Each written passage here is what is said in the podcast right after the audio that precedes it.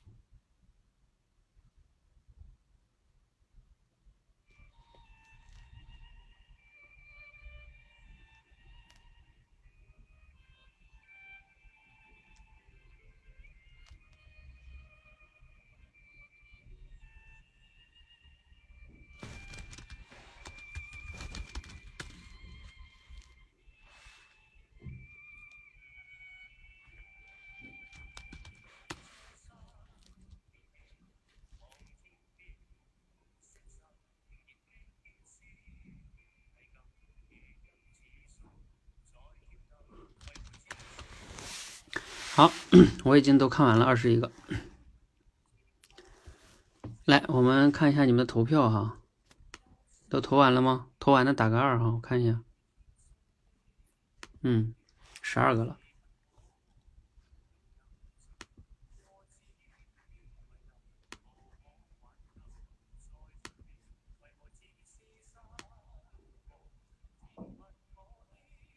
好，差不多，我们开始哈。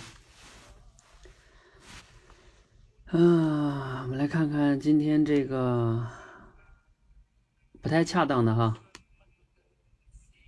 哦呵，看到两个六票的，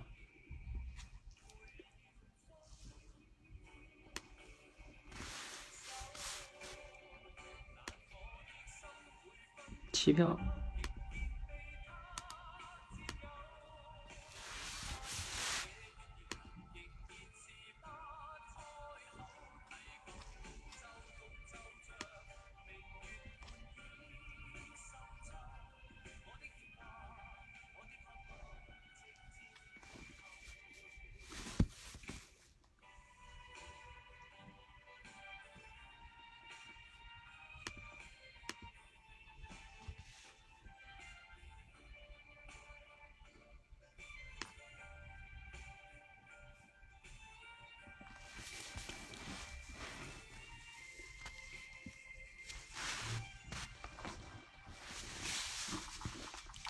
刷新不出来了呢。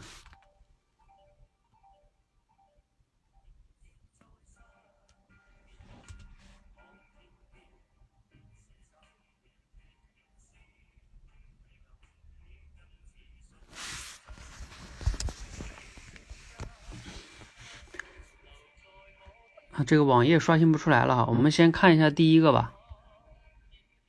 这个第一个目前获得了七票，呃，他写的叫“当我们太过好胜的话，可能被他人利用，遭受巨大的损失。”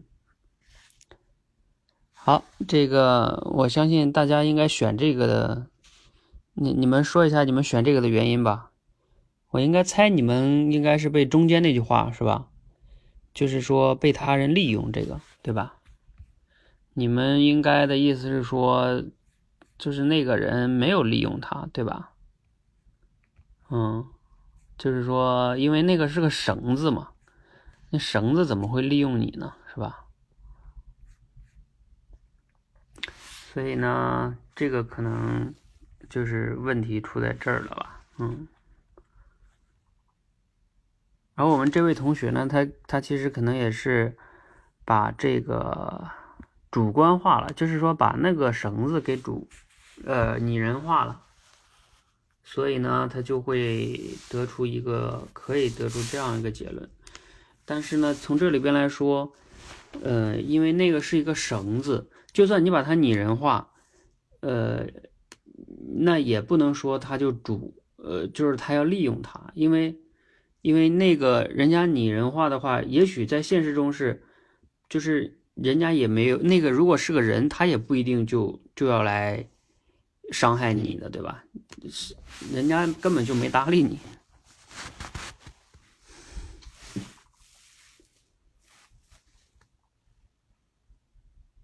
啊，石像！我去，番号，你那你怎么读的呀？不是绳子吗？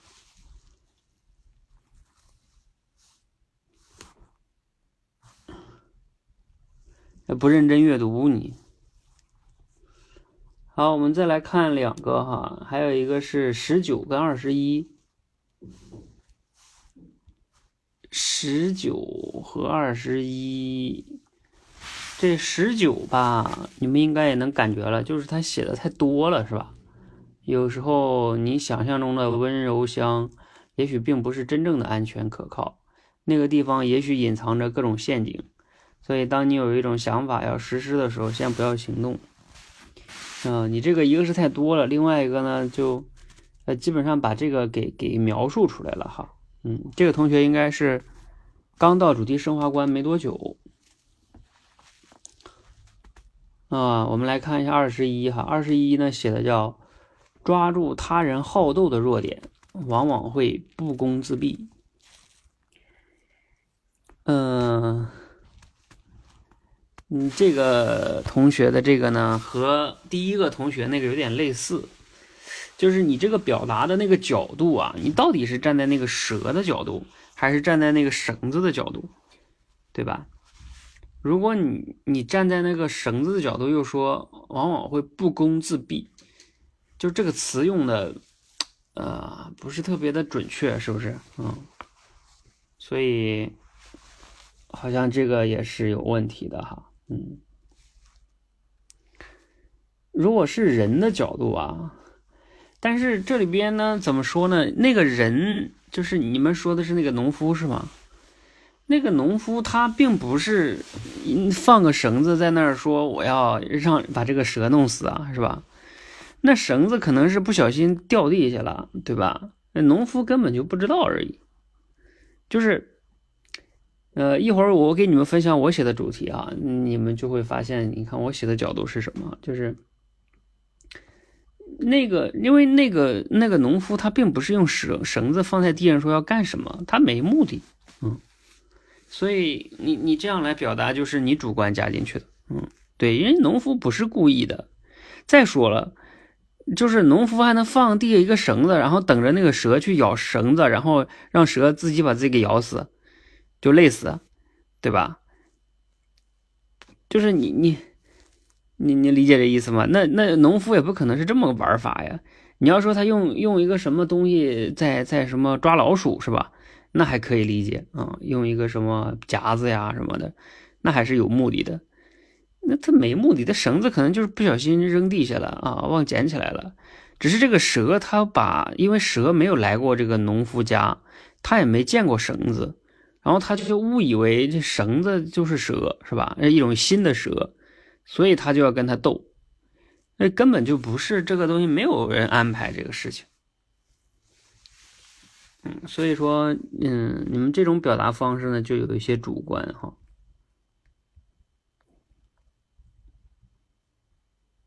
啊，对，那蛇死了，他当然把它扔出去啊。那他死了不把它扔出去，那有什么用呢？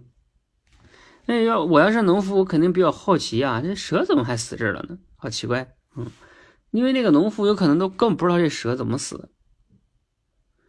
你想，农夫怎么怎么可能知道这蛇会自己把自己把牙咬掉，然后饿死了？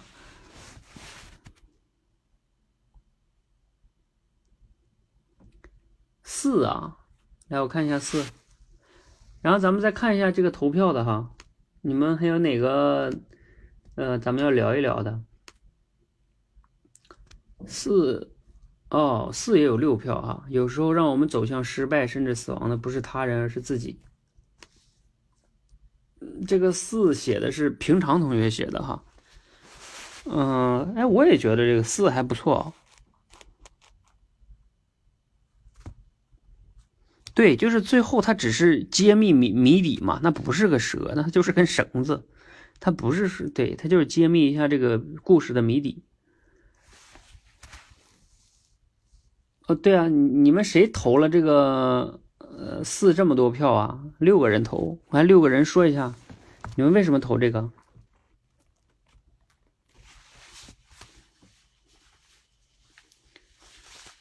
你们投的理由是什么呢？我读了之后，我觉得也也还挺好啊。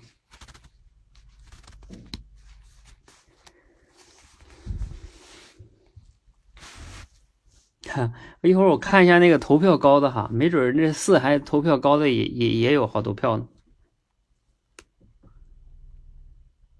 不记得有没有投？那你这个是想让我我把你那个票找出来是吗？我把证据确凿把你们找出来，看你们到底谁投了四啊？嗯，你看平常同学都开心了是不是？平常同学，我看看你那个四好的中你投了被投了几票哈？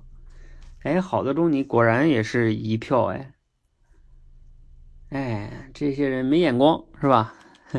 我突然间想起那天学霸分享会啊，就是那个有一个爱子同学，他不是说在那个读书打卡中嘛，有个人给他点赞是吧？然后他说，嗯，终于有一个人比较有眼光了。然后他后来又说，嗯，他发现他给每个人都点赞了，还挺幽默的。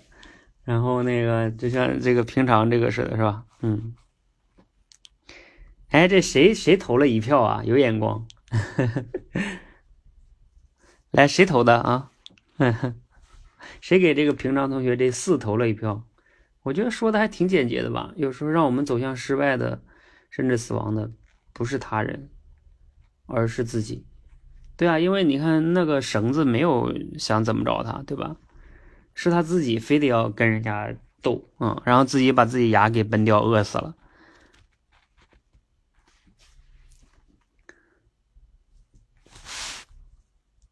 好，嗯，这个平常同学挺有意思啊。这个关于这个不太恰当的，你们还有没有要说的？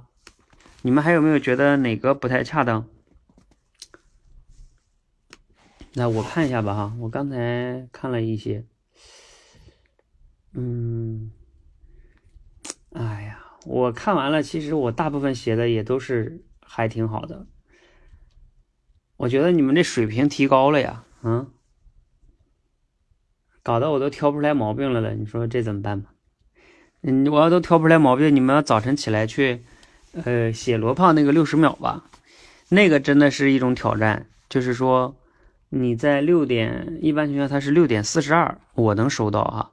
他那，因为他有很多用户嘛，所以他发送是需要时间的。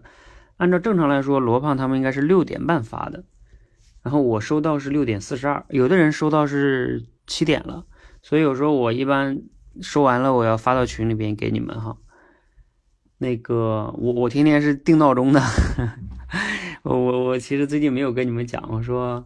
每天叫醒我的不是啊，其实就不是，虽然有时候是闹钟我叫的哈，但不是为了闹钟叫我起床，我就是为了闹钟起来让我看那个罗胖的那个六十秒，然后我要留言啊，所以你要觉得你这个主题升华已经还不错了哈，你可以早晨六点四十多起来定个闹钟，你就专门看那个哈，因为那个就跟咱们这个现实挑战一样。就是它是限时的，你要在七点之前，一般情况下你只有十几分钟到二十分钟的时间。如果你写不出来，估计之后之后他就不会再再选了。嗯，他就是在那段时间看那个时候提交留言的人，应该是还挺挑战的。嗯，因为你得快速理解，快速的抓住重点，然后快速找到一个点去表达。表达完了之后呢，嗯，提交。提交之后再再去，呃，别人如果人家选上你了之后，然后大家还还有一个点赞的问点赞排名的问题，嗯，还挺好玩的。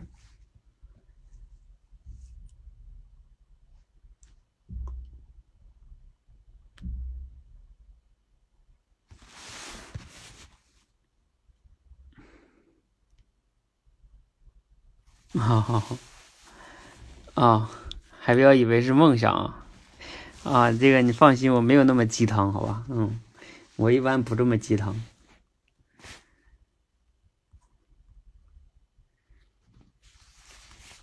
好，我我再说几个，我觉得可能还是有点问题的哈。比如说第十三个，嗯，第十三个有点问题是，他说的有点太具体了。比如说，在面对一个不是对手的物体，你没有必要强调非得是不是对手的物体，那不变成你说的就是那个故事中那个是绳子了吗？其实你可以说，就是在面对一个，呃，就是类似于叫，啊，在面对一个，我看一下啊。在面对一个对手时，啊，我应该这么讲，在面对一个对手时，因为也许那个你也可以把它理解为对手，对吧？嗯，但是呢，你要去呃保持理智去判断，啊，不要盲目的争强好胜，对吧？嗯。然后我看还有谁哈？呃，还有一个第十四。十四，嗯，我也先说一下，就是当我们面对一件事儿的时候，尝试各种办法无法完成之后，我们应该啊，有时候选择放弃也是一种好的方式。大家知道这有什么问题吗？十四。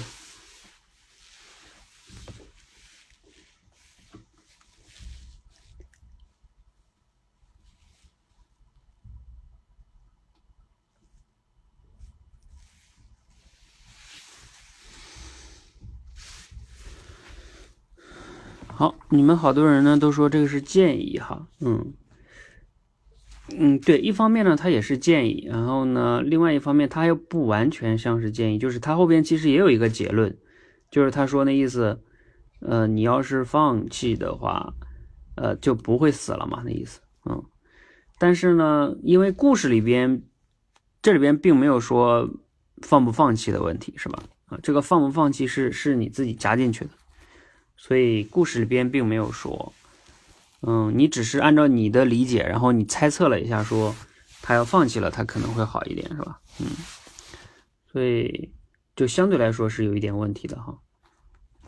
那个西西同学，你问的是十五哈，十五是你写的，我知道他是建议让蛇放弃嘛，嗯，但是放弃这在故事里边没有发生这个选择，那只是你自己想的一种。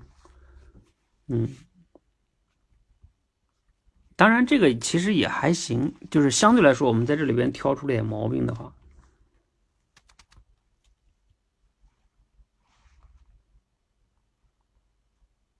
啊，西西同学第十五个写的叫“我们会误把挫折当成假想敌，进而失去很多东西”。嗯。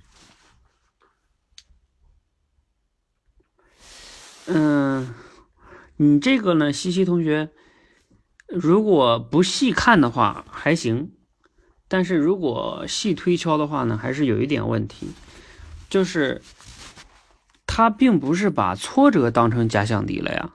那个，因为在蛇的眼中，他对面确实是有一个敌人嘛，对吧？然后他确实是就是打不过人家，或者说人家根本就不理他。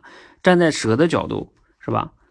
所以它并不是挫折的问题，它就是，对，嗯，对对对，就是这个挫折用的，因为它是这样的哈，你如果就是西西，你怎么描述会更好一点呢？就是有时候我们不要因为呃挫折，就是受挫了之后，然后呢影响了自己的情绪和判断，对吧？不要因为挫败而影响自己的理性判断，啊。否则呢，可能会让自己做出很多这种误判，然后进而失去很多东西。对，啊，你看这个娟晴朗说，他不，他不怕挫折，他还斗争呢，对吧？他一直跟人家斗，牙都都崩掉了，还跟人家斗，嗯，所以他越挫越勇嘛，你可以这么理解。但是问题是，他就越人家越不理他，也算是受挫吧，但是他就越愤怒，对吧？越愤怒，他就越不去。呃，用理性好好去观察一下，然后结果就让自己，对吧？越来失去的越多。你们没有想到什么例子吗？我给你们举个例子吧，比如说像赌徒，赌徒不就这样吗？就是他以为那他能赢是吧？其实你是赢不了的，嗯。但是呢，他越输他就越不相信啊，我一定能捞回来，对吧？啊，我一定可以，我就不信了，对吧？嗯。结果就是 你们懂的哈，倾家荡产，嗯。就是赌徒，我觉得特别适合这个蛇，嗯。因为你知道，在那个赌牌赌桌上哈，或者那个赌房，就是赌场里，赌场人家开赌场的人是靠概率的，嗯，就是你最终你肯定会输，嗯，然后呢，这个赌徒是一定会输的，赌场是一定会赢的，因为它是有概率的。但是呢，就像这个蛇跟那个绳子一样，你是赢不了它的，但是你非得要啊，你越越输，你越觉得你你一定要捞回来，你可以赢回来。那你其实就会越输的越来越多，因为你失去了理性，甚至你看有的人把房子押了，还有我们以前看那种电视剧，把儿女给卖了，是吧？不都有吗？不都是吗？越输越多。还有有的人把自己手压上，是吧？让人家砍掉一个只手，不都有吗？那不就输就输懵了吗？对吧？就跟这个蛇有什么区别啊？那不就是把牙给一颗一颗咬掉了？所以我们去看这种小故事啊，为什么小故事是挺有意思的？它其实是有引申含义的。我们为什么做主题升华很有意思啊？就是它是很有引申含义的。就是你去升华的时候，你能想到很多类似的现象。好，我再来看看还有没有有问题的哈。啊，其他的我都觉得还还好吧。其他的应该没有太多有问题的。第二个，第二个，我我我我看完了，我觉得不错啊。如果你没有辨明事实真相，盲目的判断，往往再凶狠也无济于事。对啊，你说这个挺准确的，就他再凶狠，他也解决不了问题。嗯，啊，如果你要非得再加一句的话，就是往往再凶狠也无济于事，甚至。啊，可能会让自己失去的更多。十二啊，十二，我觉得也不错啊。在遇到问题的时候，如果不能很好的控制自己的情绪，任由情绪宣泄的话，最终受伤的往往自己。呃，不过你这十二，我刚才一读到了呢，还是觉得要是挑毛病的话，也能挑出一点，就是任由情绪的宣泄。因为在这里边，这个蛇它并不完全是情绪的宣泄，就是说，它在这种就是呃愤怒之下，它不仅是情绪的宣泄，说啊我我这对吧，我特别特别怎么怎么着，它采取了一些盲目的行动，就是还继续去咬啊，那它不就不仅是情绪的宣泄了，它还有一些情绪下的那些冲动的行为，就像我们家庭对吧，吵架了夫妻，他往往是还有有一些人因为。愤怒控制不住，然后错手杀人啊，等等等等，是吧？打伤人啊，那就不是情绪的。当然，你也可以理解为这也叫情绪的宣泄吧。但是更准确的表达应该是在情绪之下，就比如说啊，失去理智的这种行动，可能最终受伤的是自己，对吧？最好能强调一些行动，我觉得，好吧，乐言同学。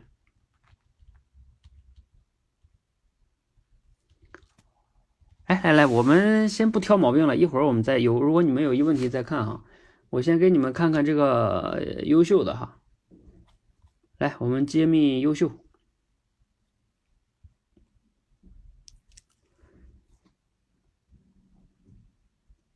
然后我一会儿给你们分享一下我写的主题哈。呃，今天这个我写了三个主题呢，所以一会儿你们可以啊欣赏一下哈。看看我写的三个角度，哎，我自己觉得还挺好的，好吧，先自夸一下。然 后我觉得今天这个故事挺有意思的。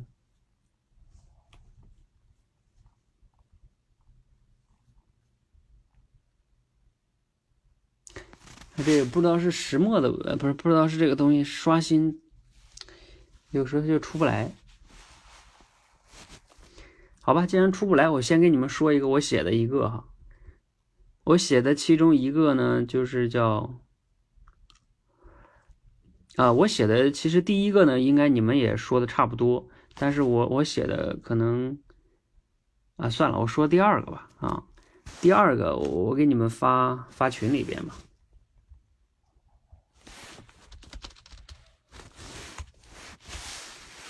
啊，那我写了个公式哈，叫无知加愤怒等于找死。然后，当然哈，当然就是写主题肯定不能这么写嘛，所以我下边写了一个主题，叫一个无知且容易愤怒的人，往往容易自找死路。嗯，这个我还举例子了哈，嗯，我举的例子呢，当然一个就是赌徒哈，嗯，一个是赌徒。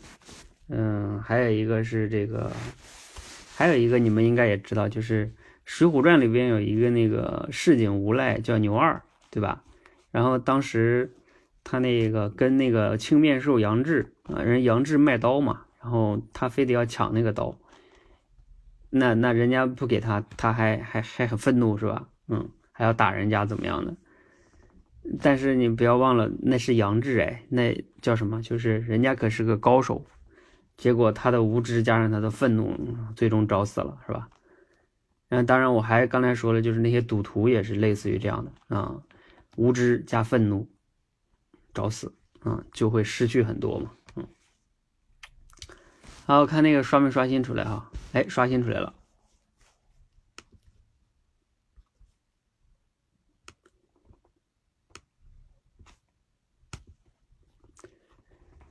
嗯。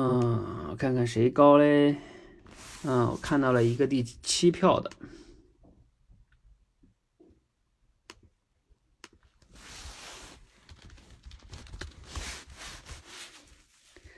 七票的是谁呢？是十一，谁是十一呀？来吧，自报家门吗？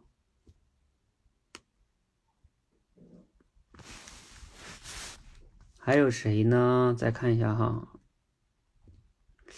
还有一个就是四票和三票的了。今天这个七票，这个是一马当先呀。我来看一下这七票的是谁？没有人自报家门吗？啊？这不在吗？十一。好吧，那我来公布吧。十一是。美丽心情同学，哎，你看啊，美丽心情，你们知道吧？最近他是他吧？天天那个，天天在也也在留言那个六十秒，不不不不，对对，就是六十秒啊。他他他他也基本上好像最近几天都有入选吧，嗯。所以你知道练那个六十秒有时候还是有用的，嗯，很很精炼你的语言。很多时候，我们或许不是被环境或者对手打败的，导致我们致命的，或许是我们自己的想法和主观判断。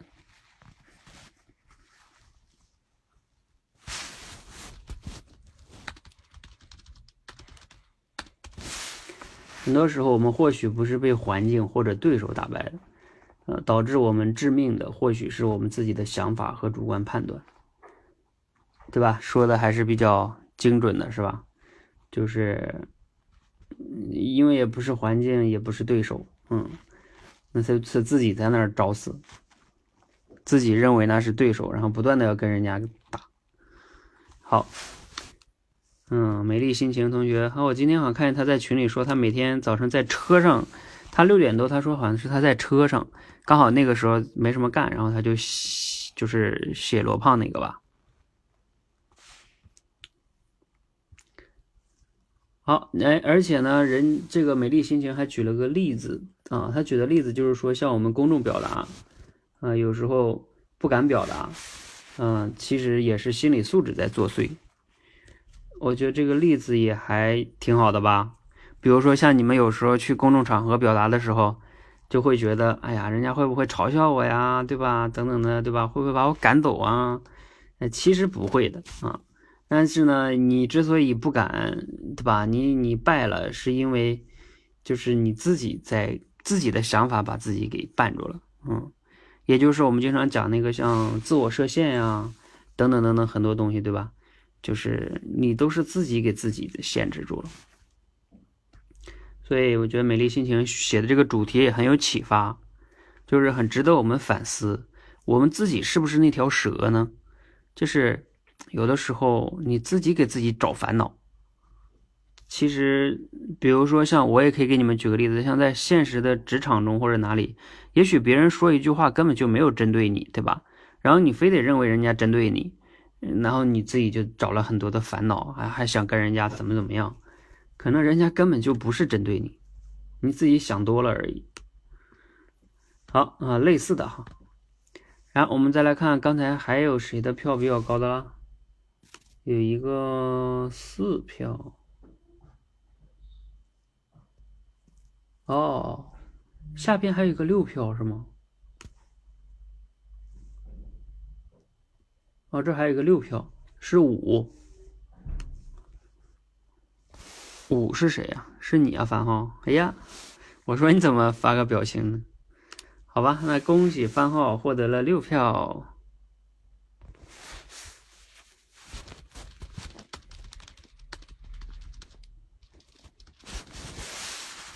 当我们遇到某些事儿事事情时，先要认清事物本身。如果还未了解就固执较真行事，可能最后只会带来更糟糕的结果。嗯，好像挺好的吧？这个没什么问题吧？番号还举了个例子，来我看一下他的例子哈。番号举的例子叫，比如你得了感冒。你去药店买了一堆感冒药、消炎药，回家一吃觉得不管用，又吃了一种，不见效，干脆就吃了好几种药。虽然药的名字不一样，但是你却没有仔细看它们说明书，结果里面就含了一种同一种配方，可能起到了起不到疗效，反而加剧了副作用和药物毒性。有看过新闻这样类似中毒的？嗯嗯，这个例子也还好。好，我们再来看看那个还有没有票高的哈？七六四三，这个二是谁呀？看一下，呀，二是特蕾莎啊。特蕾莎这个刚才我说了哈，就你这个还好，就是如果你结尾再加一句的话，可能就更好了。还有六，哎，是六吧？对。六六是谁？六是蒲公英。有时候把莫须有的东西当成敌人，或许不会，不仅会徒增烦恼，甚至会因此付出惨重的代价。也也还挺好吧。这个蒲公英举了一个例子：上海复旦大学那个投毒事件。投毒事件。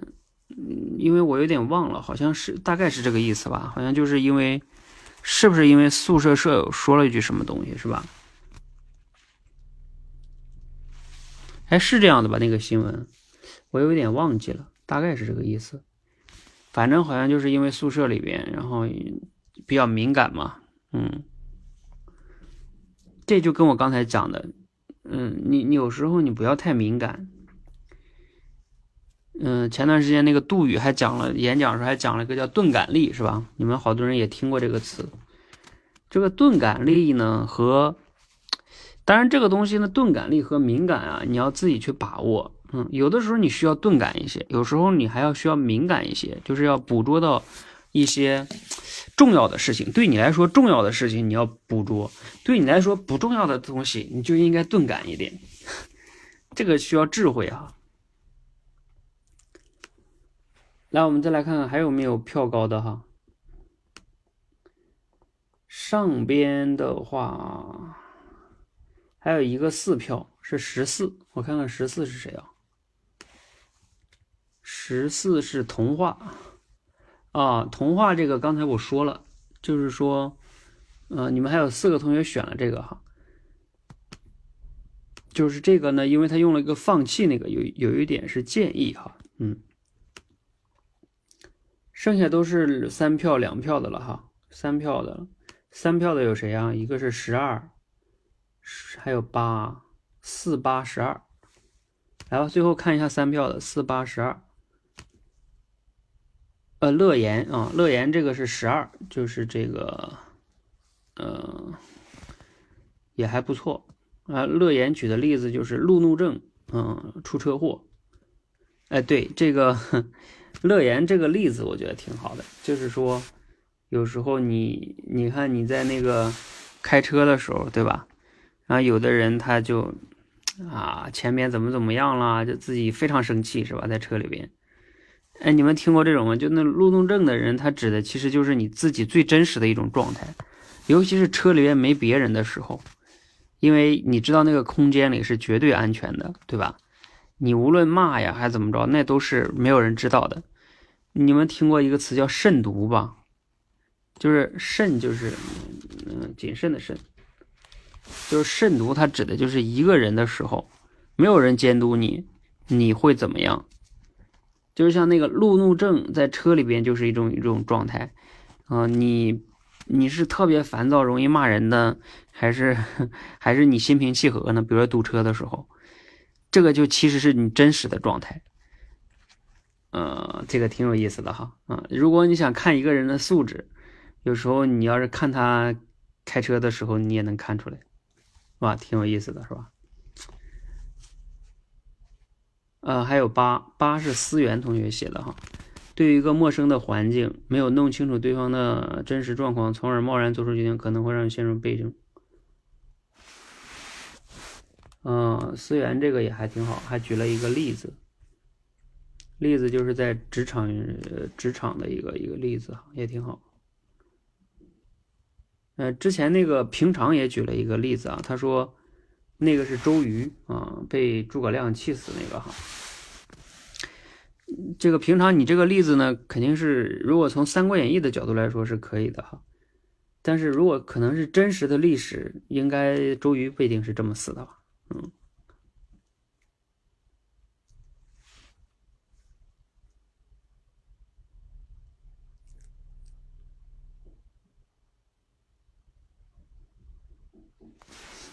这个郑同学举了个例子，呃，一只把镜子里的狗当敌人的小狗，对着镜子又咬又撞，然后呢，但是看到镜里的狗也穷凶极恶，更加卖力，结果把自己给折腾死了，也挺有意思，是吧？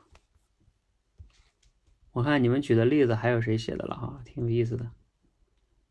刘洋洋举了个例子，哎，你们举例子的我再发一下哈。啊，我们因为主题升华里边其实含有举例子训练哈，还有乐如故举了个例子，一个急躁的朋友买了一些东西不满意去退货，为占先机进店就对呃服务一通吼，从产品质量到服务态度把人家损了个遍，等他吼完，对方说你找我一个顾客，逗死我。人家那人说：“你你找我这个顾客吼有什么用啊？” 嗯，逗死我了，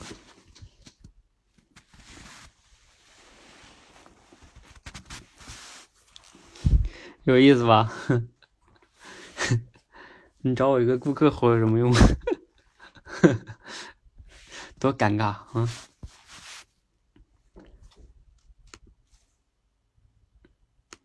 好，来，我我现在给你们分享我写的三个哈，我刚才分享了第一个，不是，我刚才分享第二个，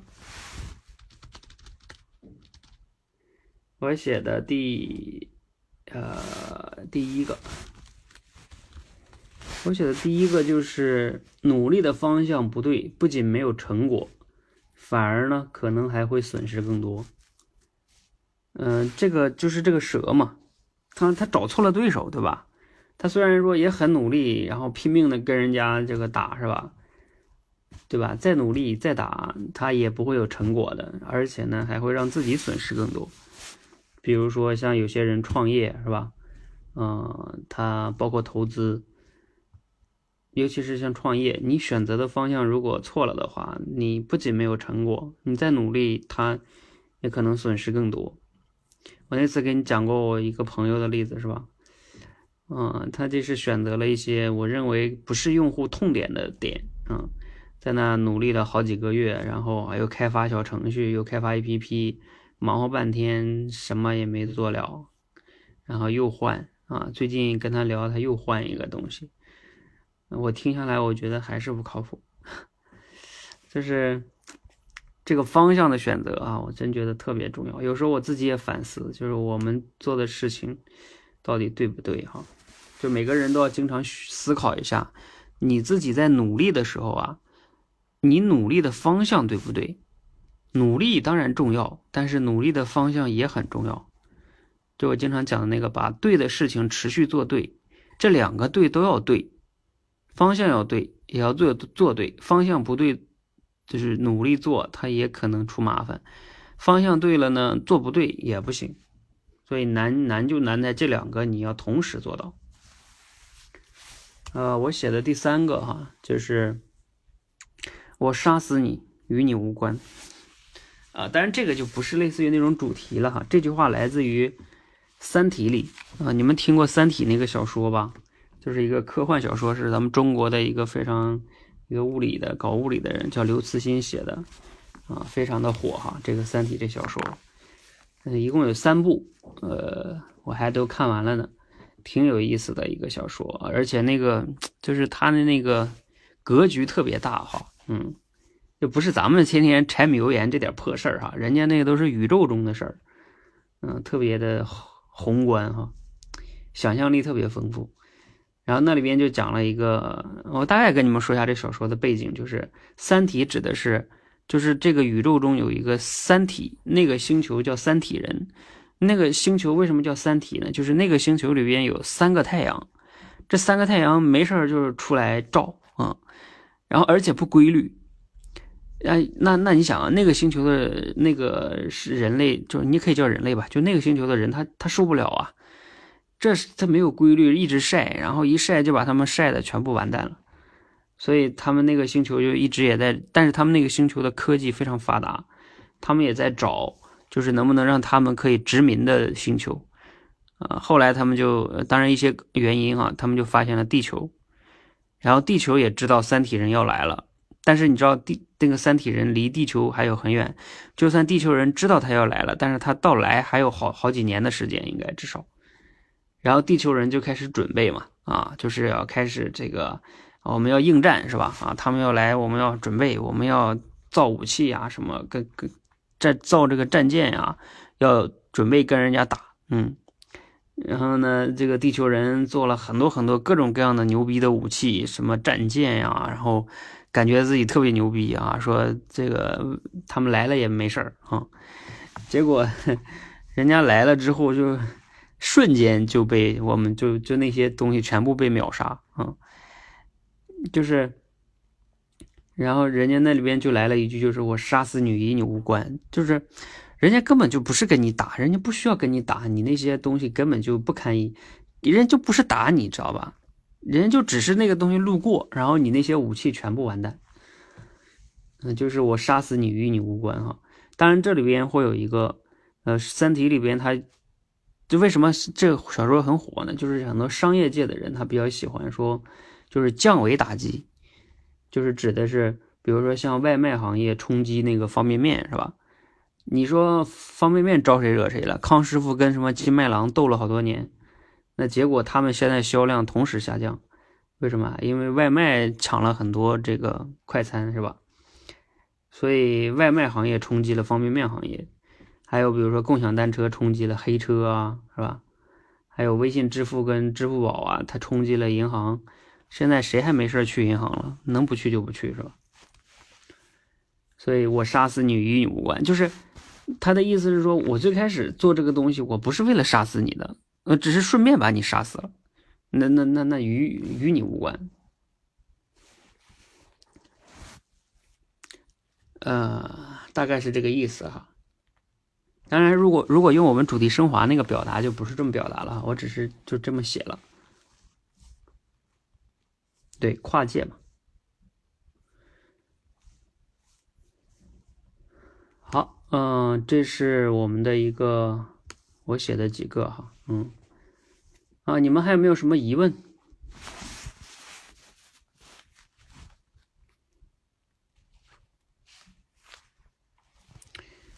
就是在今天这个时代跨界是很容易的呀。嗯。有时候会经常容易发生的。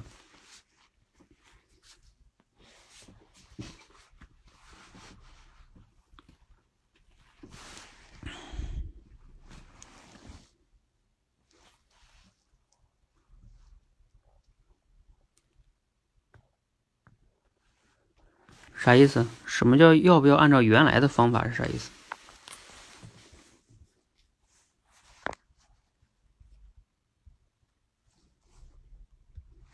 你五个维度，我没有讲五个维度啊，那是五个五个就是一个故事的五个关键点吗？要啊，你你们正常来讲还是要按照原来的那种去理解的。有时候我这么写是因为，就我刚才写这几个是因为为了，哎，就为了像京剧一样啊，就是锤炼了一下，嗯，大部分的时候你还是要按照常规的去写的。尤其像你们一些新学员哈，就是你们刚开始的时候，你们把握不好那么精准，包括用词啊等等等等的，就是我我我写这些也是也是按照那个故事里的逻辑去去写的。罗胖的主题升华呀，罗胖的主题升华怎么说呢？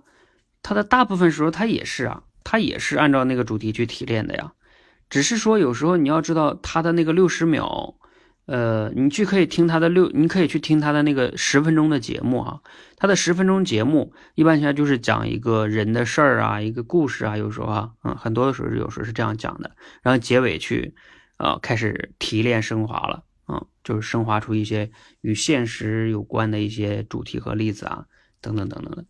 然后他那个六十秒，为什么有时候你看着不像主题升华呢？因为，因为他一共就六十秒的时间。然后它这里边会隐含很多的，它肯定不像我们一样啊，讲一个故事就得出一个主题，这只是就像我们这讲一个故事得出一个主题，这只是就是在表达里边最底层的一个基本功，就像练功里边的扎马步一样。而真实的在世界中那个表达那个武功的话，它是要融会贯通的。就是罗胖他肯定不能只用这一一招啊，我他要用的是什么？比如说他会用类比啊，然后。还有一个，其实他有时还会用演绎推理的。就什么叫演绎推理？就是他前面会会讲一些大家公认的大前提，然后再举一些例子，然后再再加上一些演绎，然后最终呢就得出一些啊各种各样的他他想得出的那个结论。而且你要知道，你也能理解，他只有六十秒的时间，所以他必须在这里边就是很精炼的去表达。他不像我们有时候写文章，或者你看他那个十分钟的节目，就会好很多。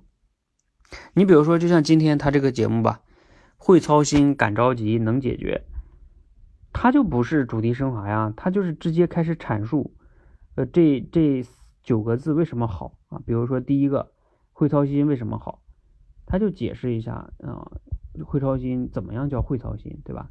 然后敢着急，嗯，也是解释了一下。在一种什么样的情况下，他就是赶着急？他定义了这个标准，相当于是类似于，相当于在定一个定义啊，还有能解决一个人的生涯等等等等哈。包括你看他昨天的那个主题叫“矮人看戏”，矮人看戏，他就是那是一句诗，然后呢，他解释一下这句诗到底是什么意思，然后他接下来又说，哎，我会把这个当成座右铭。然后同时呢，他就会说，因为是这样的，你看他下面用的就是个演绎推理了，因为这个是座右铭，所以啊，在面对中美贸易战啊什么对一些什么公司的评价的话，那我就说我不知道，因为我是矮子嘛。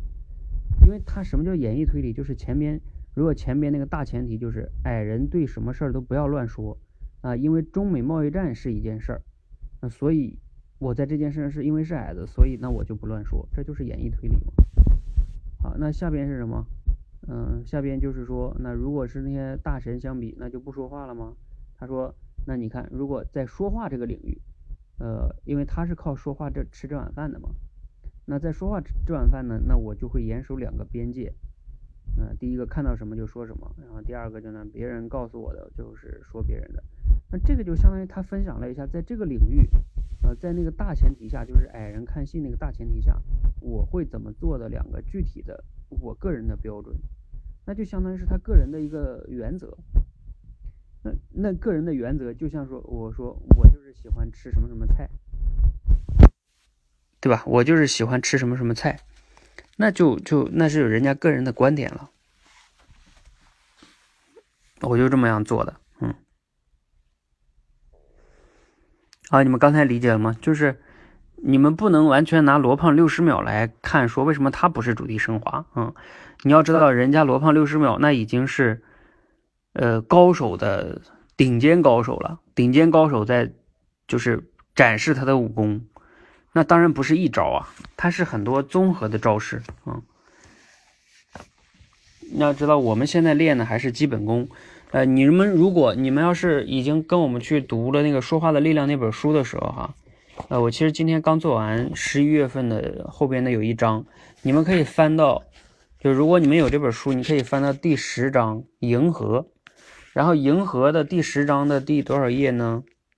第一百七十页，就是这里边讲银河的三种方式，我给你们稍微说一下吧。什么叫银河？就是在跟别人沟通聊天的时候，别人说了观点，你就给他找十个事实；别人说了事实，你就给他找观点。别人事实和观点都说了的情况下，你就给他补充细节，就是这三种方式就能让你在跟别人沟通的过程中迎合的很好。当然，迎合这个词呢，你们可能会觉得这个词好像是贬义，在这里边当然不是贬义啊，这里边的迎合指的就是跟别人的一个在沟通中的来回的互动，你可以理解为就像打乒乓球一样，对吧？你来我往，那你聊天沟通不是你来我往吗？嗯。所以他这种迎合这三种方式，你会发现，给观点找事实，给事实找观点，这不就是咱们的主题升华跟举例论证吗？所以为什么我说这是基本功啊？这个基本功如果你都不会的话，你聊天也是有问题的啊。对你也可以叫补台吧，嗯。然后等到像罗胖的那种六十秒的那种高手的境界啊，就是可以融会贯通。那你需要，你需要把演绎推理、你的逻辑严谨性、演绎推理、类比推理，我认为这些推理你要融会贯通，你才有可能能在短时间内表达出他那种东西哈。嗯，你比如说，你也可以去听一听我有时候在六十秒里讲的六十秒啊，不是不是，我在那个一百秒多维表达里讲的那些东西啊。那有时候我用的就是跟罗胖类似的，就是比较综合的一些是一些逻辑哈，嗯，好，哎呀，美丽心情来了哈，嗯，你今天那个答案，嗯，获得了很好的第一嘞，嗯，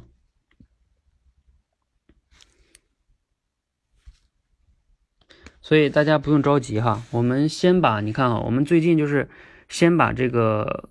主题升华，也就是举例论证，其实它背后是归纳推理，先练好。然后呢，过段时间呢，我们再着重呢带你们练那个类比推理。前段时间咱们已经测试了一次，是吧？类比推理呢也是非常重要的一个。然后至于那个演绎推理呢，也可以带你们练，但那个东西它比较不太容易，不是那么常用，有一点。但是其实有时候它也用，但是它就我还得要再研究研究，就是怎么练哈。嗯，呃，反正你们要先把举举例论证和类比这两个练练熟，这两个特别容易用，嗯，特别常用，而且也挺好用。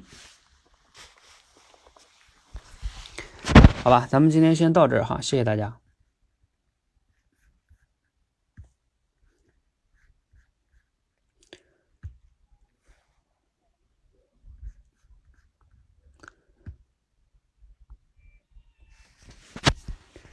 再听听这首歌吧，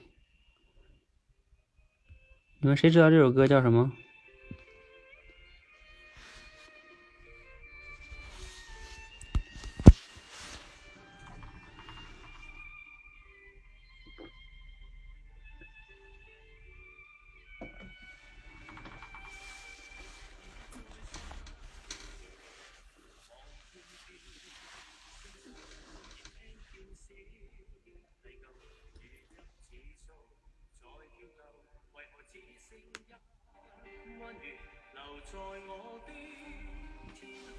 对的，月半小夜曲。